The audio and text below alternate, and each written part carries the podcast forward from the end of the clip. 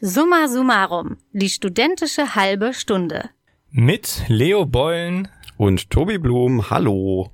Ja, da sind wir wieder, ne? Stehen hier vom Mikro an einem Freitagmorgen oder Mittag besser gesagt und geben euch einen kleinen Recap, was diese Woche so passiert ist in Nachrichten, in Popkultur, in allem, was uns beschäftigt und interessiert. Ja, und das, was ich diese Woche für ein Gefühl hatte, als ich die Lokalnachrichten gelesen habe, das war eigentlich, okay, das klingt jetzt wie ein True Crime Podcast. Am Dienstagabend wurde ein abgetrennter Kopf vor dem Landgericht in der Bonner Innenstadt gefunden. Der zugehörige Körper lag ein Kilometer weit entfernt am Rhein und das Kurioseste, der mutmaßliche Täter wartete neben dem Kopf auf die Polizei und führte sie anschließend zum Körper. Laut neuem Ermittlungsstand starb das Opfer eines natürlichen Todes an einer schweren Krankheit. Ja, und obwohl das Ganze verstörend und tragisch ist, da ist glaube ich kein Zweifel, gab es immerhin keinen Mord. Es handelt sich nicht um einen Mord. Äh, das wäre auch statistisch relativ unwahrscheinlich, da es in den letzten vier Jahren nur gut 230 Morde pro Jahr gab. Kurios bleibt der Fall aber trotzdem und bei der Enthauptung handelt es sich by the way um eine Störung der Totenruhe. News Talk der Woche.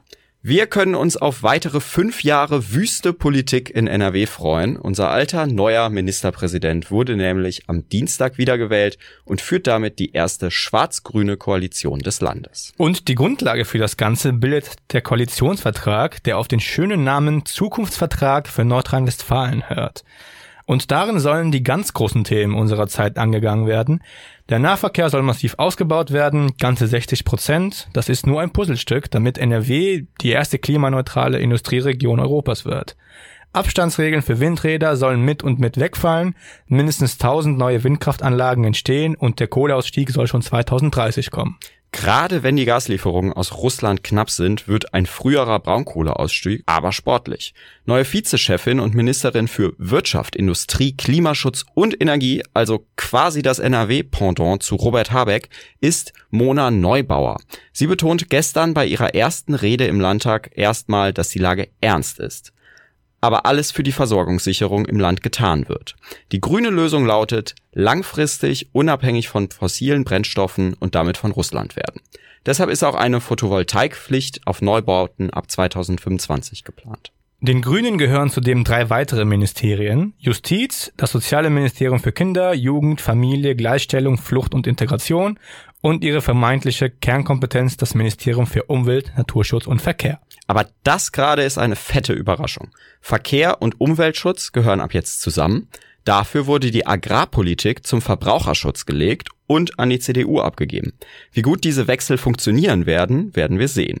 Was sich nicht geändert hat, sind die Minister für Inneres, Herbert Reul, und unser Landesgesundheitsminister Karl-Josef Laumann. Party Fun Fact am Rande. Das unbeliebteste Ministerium in NRW ist das Bildungsministerium. Die letzten Parteien, die es inne hatten, haben massive Wahlschlappen hinnehmen müssen. Ich stelle mir vor, dass die CDU im Schnick, Schnack, Schnuck verloren hat und es deshalb jetzt in Anführungszeichen gewonnen hat. Pläne für die Schule gibt es aber schon. 10.000 zusätzliche Lehrkräfte sollen eingestellt werden und alle sollen dasselbe Einstiegsgehalt verdienen.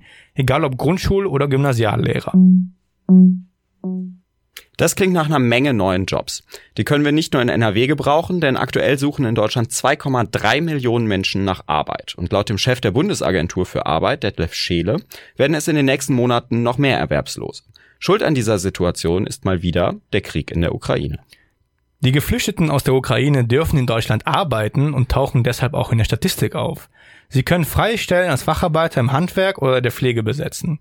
Laut Scheele gibt es allerdings keinen Konkurrenzkampf zwischen Geflüchteten und Deutschen.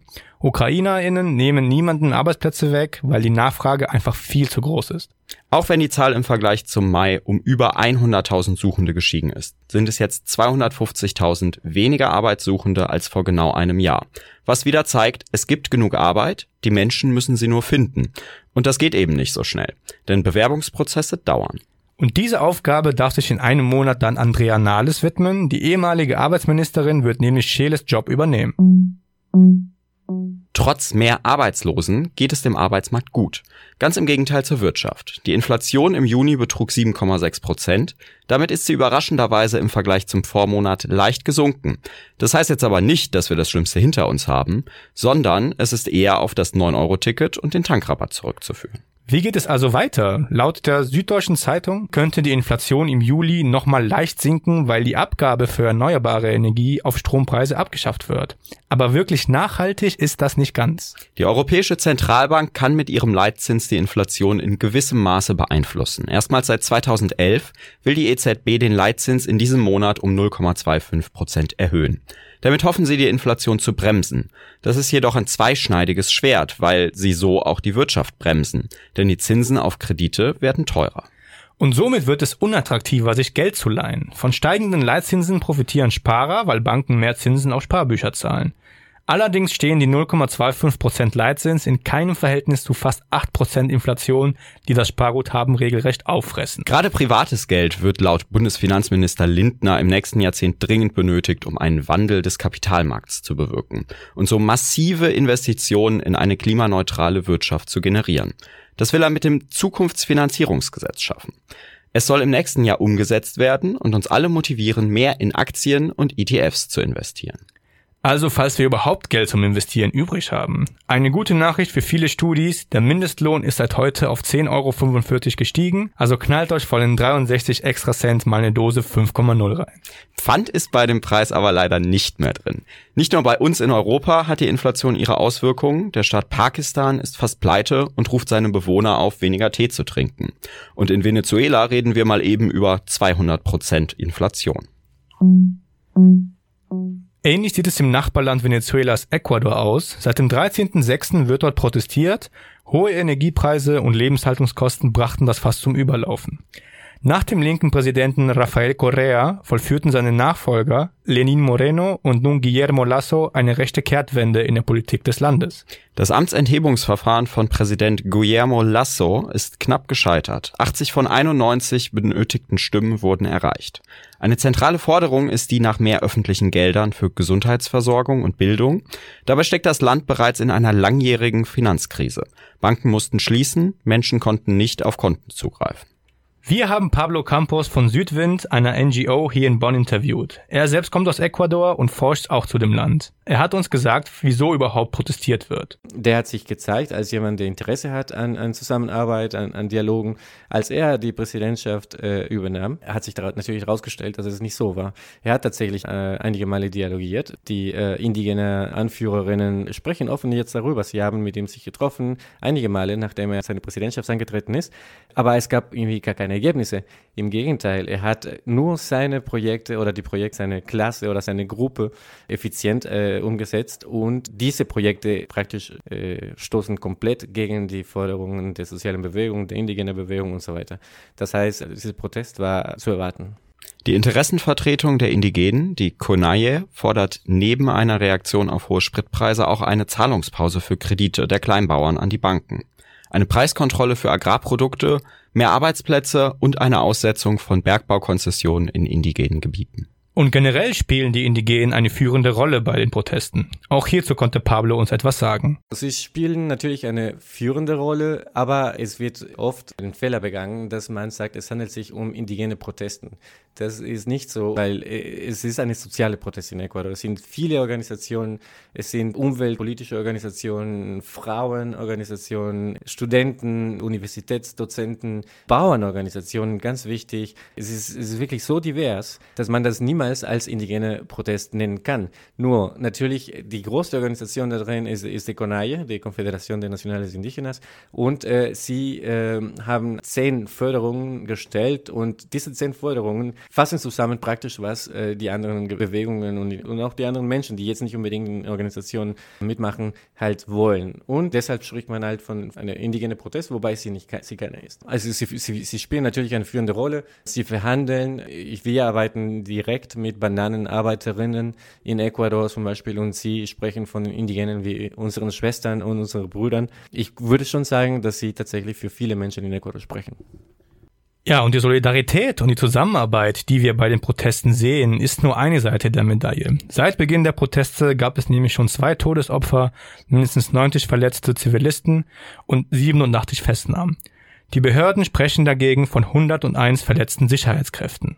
Lateinamerika ist, was innere Sicherheit angeht, immer noch sehr stark an den USA orientiert. Das nennt man eine antisubversive Politik. Also im Prinzip versuchen die USA alles, dass die Bevölkerung in Lateinamerika nicht möchte, dass sich etwas ändert. Also, dass es nicht zu einem Linksruck kommt, dass keine kommunistischen Regimes gebildet werden. Deshalb sind zum Beispiel auch die Sicherheitskräfte in den Ländern oft von der CIA ausgebildet. Ecuador hat nach letzten Protesten im Land mit den USA zusammengearbeitet und so neue Ausrüstung für die Polizei erhalten. Man kann also sagen, es wird sehr hart durchgegriffen. Darüber hinaus gab es auch den Versuch, auf die Medien zuzugreifen. Also die Videos zeigen eine sehr harte Realität und natürlich darüber wird in den traditionellen Medien nicht gesprochen. Die Regierung spricht nur von verletzten Polizisten, verletzten Militärangehörigen, aber zum Glück kann man natürlich über soziale Medien, über anderen Wegen andere Informationen sehen und deshalb ist es auch sehr interessant. Die Regierung wollte diese Medien und den Zugang zu Informationen zu sozialen Medien auch äh, unterbrechen durch ein Dekret und äh, das wurde äh, von, von vielen Organisationen, auch internationale, auch die Vereinten Nationen und so weiter, wurde so stark kritisiert, dass sie dieses Dekret zurücknehmen mussten. Aber das wollten sie. Und das spricht dafür, also dass sie sich nicht als demokratisch präsentieren können. Es scheint also leider so, als wären die Proteste erst im Anfangsstadium und man kann davon ausgehen, dass sie sich weiter hochschaukeln werden. Die Wurzeln für die Auseinandersetzung reichen nämlich noch viel weiter zurück. Es ist ein strukturelles Problem. Pablo hat wenig Hoffnung für eine baldige Besserung. Also leider gibt es weniger Hoffnung im Land, weil es geht nicht nur um äh, diesen Moment, es wird zum Beispiel auch falsch berichtet, es geht um Benzinpreise. Benzinpreise sind vielleicht äh, der Grund, warum die, die Proteste sich ausgehärtet haben, warum, warum sie jetzt auf einmal anfingen. Aber das Problem war da schon seit langer Zeit. Die Spaltung, die jetzt in, in Ecuador zu sehen ist, hat tiefere Gründe als äh, nur wirtschaftspolitische Gründe. Es geht halt um Diskriminierung, es geht um Rassismus und um Ausbeutung und um Ungleichheit. Jetzt punktuell manche Sachen zu lösen hier und da, würde natürlich äh, die Sache etwas berühren aber es wird nicht äh, das Problem lösen. Und darüber hinaus, wir haben jetzt ein weiteres Problem. Also es sieht so aus, als ob die Problematik eigentlich sich weiter entfaltet. Also während schon der, der Präsidentschaft von Korea, dadurch, dass er äh, zum linken Spektrum gehört und auch mit anderen linken Regionen Lateinamerika kooperiert hat und auch im, im Ausland eventuell auch vernetzt war, dann hat sich natürlich so eine rechte Bewegung in Lateinamerika etabliert, äh, in allen Ländern, der, ähm, die auch sehr starke faschistische Züge auch äh, angenommen hat. Es sind halt viele, so viele Akteure, die dazwischen gehen, aber es gibt zum Beispiel Präsenz von dieser extreme Rechtspartei aus, aus Spanien, Fox, die haben zum Beispiel in Ecuador vor kurzem mit äh, vielen demokratischen, unter Anführungsstrichen, Akteuren des Landes, unter anderem auch Generäle, Polizeioffiziere und so weiter, haben ein Abkommen unterschrieben, äh, in dem es steht, sie werden irgendwie demokratische Werte und auch hispanoamerikanische Werte verteidigen. Und das ist halt natürlich eine ganz klare Ansage an äh, der indigenen Bewegung und an, an den Menschen, die sich nicht unbedingt zu diesem äh, weißen Mestizo-Klasse angehörig fühlen. Denn es kommen halt schwierige Seiten. Es ist, es ist sehr schwierig. Also darüber hinaus, über diese wirtschaftspolitischen Aspekte, gibt es auch einen kulturellen Aspekt. Ja, und diese Spaltung sozusagen äh, wieder unter den Griff zu kriegen, äh, ich sehe da erstmal kaum Chancen. Man kann also nur mit Sorge nach Ecuador blicken und hoffen, dass sich die Unruhen und vor allem die Art und Weise, wie die Regierung damit umgeht, beruhigen und nicht auf andere Länder übergreifen. Eine Beruhigung der Lage ist aber leider erstmal nicht in Sicht. Außerdem. Vor genau einer Woche hat der Bundestag den Paragraph 219a abgeschafft und somit den Streit um das Werbeverbot für Abtreibung vorerst beendet. Während hier Befürworterinnen und Befürworter von Selbstbestimmungsrechten jubelten, herrschte in den USA Schock. Der Supreme Court hat im Fall Dobbs vs. Jackson das bekannte Urteil Roe vs. Wade gekippt und somit das von der Verfassung garantierte Recht auf Abtreibung beendet. Fast 50 Jahre wurde der 14. Verfassungszusatz so gelesen, dass dort ein Right to Privacy und damit auch ein Abtreibungsrecht festgeschrieben war. Warum die sechs von neun RichterInnen dies nicht mehr so sehen, erklärt uns jetzt unser Rap Tobias Weiß. Tobi, wie hat die Mehrheit denn das Urteil begründet?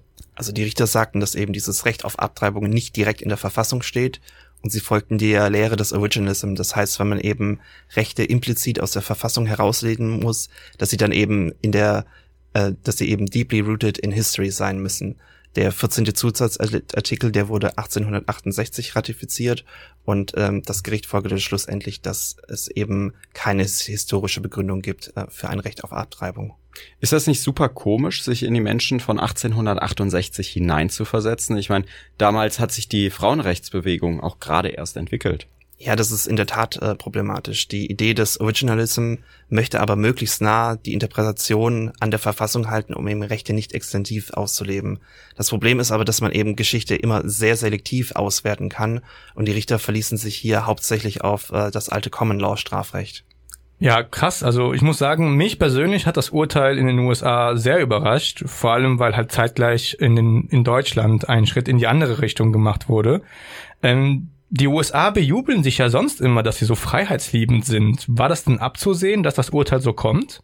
Darüber habe ich mit äh, Dr. Philipp Adorf gesprochen. Er ist äh, wissenschaftlicher Mitarbeiter am Institut für Politikwissenschaft und Soziologie an der Uni Bonn und er hat mir dazu gesagt, wenn man sich das historisch anschaut, ist es einerseits überraschend, weil normalerweise argumentiert wird im angelsächsischen Raum, dass was einmal so entschieden wurde, dass ähm, das lässt man dann auch so. Bei Roe v. Wade äh, ist es aber schon so, dass seit dem Urteil vor circa 50 Jahren die konservative Seite seitdem alles Erdenkliche getan hat, um äh, diese Teil äh, aufzuheben. Donald Trump konnte drei Supreme Court Lehrstellen besetzen. Das hat schlussendlich auch einen Unterschied äh, gemacht. Die Konservativen haben es also von langer Hand geplant, das Abtreibungsrecht zu kippen und Trump konnte dann eben auch drei Richterinnen ernennen. Wie kam es denn dazu? Das war so eine Mischung aus Glück und politischem Kalkül. Also Mitch McConnell hat lange Zeit eine Stelle, die eigentlich noch von Obama hätte besetzt werden können, offen gehalten. Aber für die Republikaner waren die Gerichte schon immer ein Teil ihrer politischen Strategie. Dazu nochmal Dr. Adorf. Also die Republikanische Partei hat hier seit geraumer Zeit schon auch eben diese Strategie verfolgt, dass man sagt, wir verlieren teilweise Mehrheiten äh, bei der Exekutive, also wir verlieren Präsidentschaftswahlen, wir verlieren auch ähm, Kongresswahlen, aber mit der Judikative, da können wir die konservative Agenda in gewisser Weise schützen, auch teilweise eben für Jahrzehnte, weil die äh, politischen oder die Richterstellen der Bundesjudikative äh, werden auf Lebenszeit äh, besetzt. Und ähm, so schaut es ja aus. Also die ähm, drei von Trump nominierten Richter sind alle äh, relativ jung. Die können problemlos wahrscheinlich noch 25, 30, vielleicht sogar noch länger äh, im Amt bleiben. Und das ähm, ist auch ganz offen, so muss man sagen, von konservativen Strategen in den letzten äh, Jahrzehnten kommuniziert worden, dass man eben die Judikative, insbesondere den Supreme Court als oberstes Gericht, als so eine Art äh, äh, Firewall sieht als Schutz gegen ähm, liberal-progressive ähm, Vorstöße und hofft, dass auf diesem Wege dann teilweise gewisse Gesetze äh, aufgehoben werden können. Also die Gerichte als Bollwerk gegen angeblich zu viel Fortschritt zu verwenden, finde ich schon hart, aber es ist halt leider clevere Politik. Ja, ich kann dir da nur zustimmen. Das ist auf jeden Fall nicht die feine demokratische Art, sagen wir mal. Die Republikaner haben ja jetzt ein doch großes Ziel erreicht. Sind sie denn damit zufrieden oder werden sie noch mehr wollen? Das ist meiner Meinung nach die große Frage. Also die Logik der Mehrheitsmeinung, dass eben gewisse Rechte nicht historisch verankert sind, lässt sich halt eins zu eins auf die gleichgeschlechtliche Ehe oder den Zugang zu Verhütungsmitteln anwenden, die eigentlich aus demselben Verfassungszusatz abgeleitet werden. Ein Richter hat es auch schon angedeutet, während die Mehrzahl der Richter in der Mehrheit aber meinte, dass sich das Urteil nur auf die Abtreibung beschränke. Ich wollte dazu dann auch nochmal die Meinung von Dr. Adorf hören glaube schon, dass Abtreibung hier ein, ein spezieller Fall ist, weil wirklich dieses Urteil Roe v. Wade ähm, Anfang der 70er Jahre die Gemüter auf konservativer Seite erhitzt hat und seitdem wirklich alles Erdenkliche getan wurde, um irgendwie dieses äh, Urteil wieder aufzuheben. Wenn wir jetzt beispielsweise mal gleichgeschlechtliche Ehe nehmen, es ist ein Thema, das eigentlich ähm, heutzutage in der Öffentlichkeit keine sonderlich große Rolle mehr spielt. Wir sehen in Umfragen, dass auch eine Mehrheit, auch eine äh, wenn auch eine knappe Mehrheit der Republikaner heutzutage gleichgeschlechtliche Ehe unterstützt. Es müssten natürlich auch erst einmal wahrscheinlich äh, Gesetze auf Landesebene auf den Weg gebracht werden, die dann die gleichgeschlechtliche Ehe wieder aushebeln würden. Und das müsste dann seinen Weg zum Supreme Court finden. Also da kann man sagen, das würde auch etwas länger dauern. Aber um es nochmal zu sagen, das Thema Abtreibung, glaube sticht hier schon heraus, wenn es darum geht, was, äh, wie es die, die, die konservative Bewegung in den USA, die christliche Rechte wirklich äh, bewegt hat und motiviert hat. Ähm, ich glaube, diesen Elan gibt es bei verschiedenen anderen Themen, ähm, eben gleichgeschlechtliche Ehe, äh, nicht wirklich. Und deswegen würde ich persönlich sagen, die Gefahr, äh, dass der Supreme Court jetzt in den nächsten Jahren die, die, die Grundrechte oder die erhaltenen Grundrechte der letzten Jahrzehnte höher, höher aufhebt, ist eher gering. Ähm, aber man kann es natürlich nicht mit vollständiger Sicherheit sagen. Ja, dass die Konservativen nicht so hart an der Abschaffung der gleichgeschlechtlichen Ehe arbeiten, wie jetzt an der Abtreibung, das leuchtet mir ein. Aber gefühlt sind die Möglichkeiten zur weiteren Abschaffung von Rechten da. Und ich denke, wenn ideologische Menschen jetzt endlich ihre Macht erreicht haben, auf die sie so lange hingearbeitet haben, dann wollen sie die auch benutzen. Aber vielleicht bin ich da auch einfach nur, nachdem Trump 2016 gewonnen hat, ein gebranntes Kind und traue den USA einfach immer das Schlimmste zu. Ich sehe das ganz genau wie du und ich glaube, das ist nicht nur in den USA so, sondern weltweit einfach so, dass wir uns auf nichts mehr verlassen können. Aber wir haben jetzt schon sehr viel über die Hintergründe gesprochen. Mich interessiert vielmehr, wie geht's denn jetzt den Amerikanerinnen selbst? Was bedeutet dieses Urteil konkret für sie? Also es wurde jetzt das Recht aus der Verfassung abgeschafft. Das heißt, jedes Bundesland kann eigene Gesetze erlassen. Laut äh, New York Times gibt es 20 Staaten, die Abtreibungsrechte gerade schützen und 17 verbieten sie. Teilweise sind sie dabei auch extrem restriktiv, also dass es noch nicht mal Ausnahmen für Vergewaltigung oder Inzest gibt. Es ist auch denkbar, dass ein Bundesgesetz erlassen wird, aber die Demokraten haben gerade für ein solches Schutzgesetz keine Mehrheit. Und wenn die Republikaner wieder komplett an die Macht kommen, ist es wohl sehr wahrscheinlich, dass es dann eher ein bundesweites Verbot geben wird.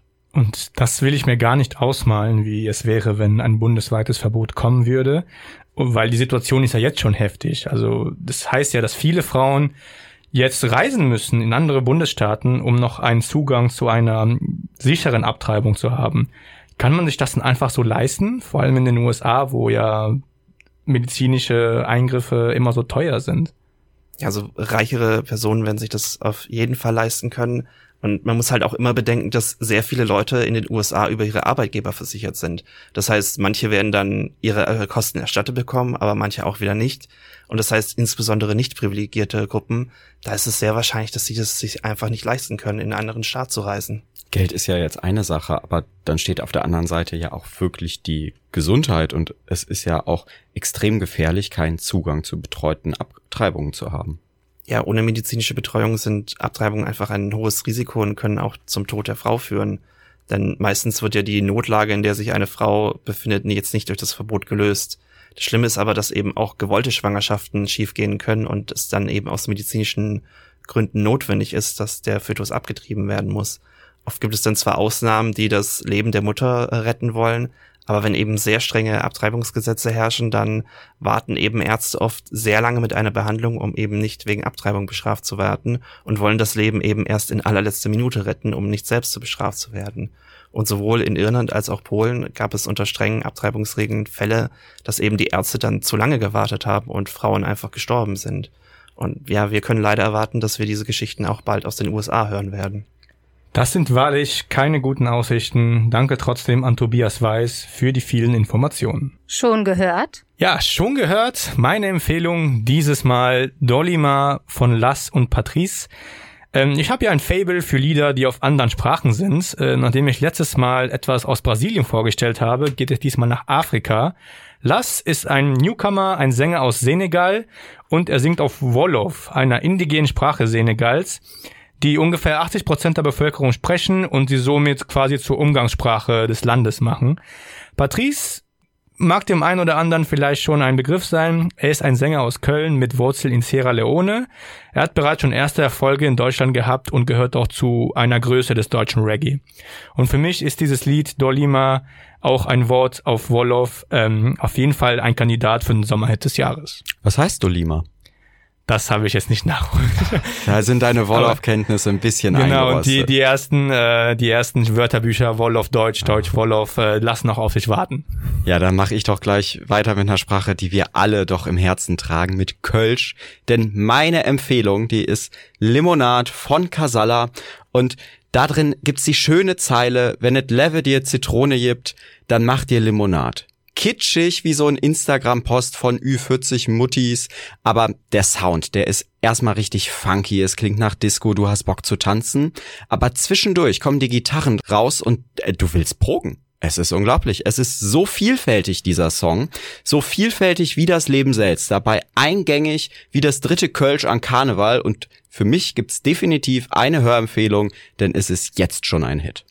Also ich glaube, unsere Musikgeschmäcker könnten nicht unterschiedlicher sein. Nein, gar nicht. Aber das Gute ist, jetzt haben wir für beide Extreme, sage ich mal, etwas da. Ne? Etwas hier aus dem Kölscher Raum und etwas von ganz weit weg. Und damit sind wir auch schon weg. Wir übergeben euch ins Wochenende und wünschen euch viel Spaß nächste Woche mit Lena und Clara. Und Leo Beulen, c'est moi, wünscht euch ein schönes Wochenende. Danke fürs Reinhören. Und ich bin Tobi Blum. Macht's gut. Tschüss.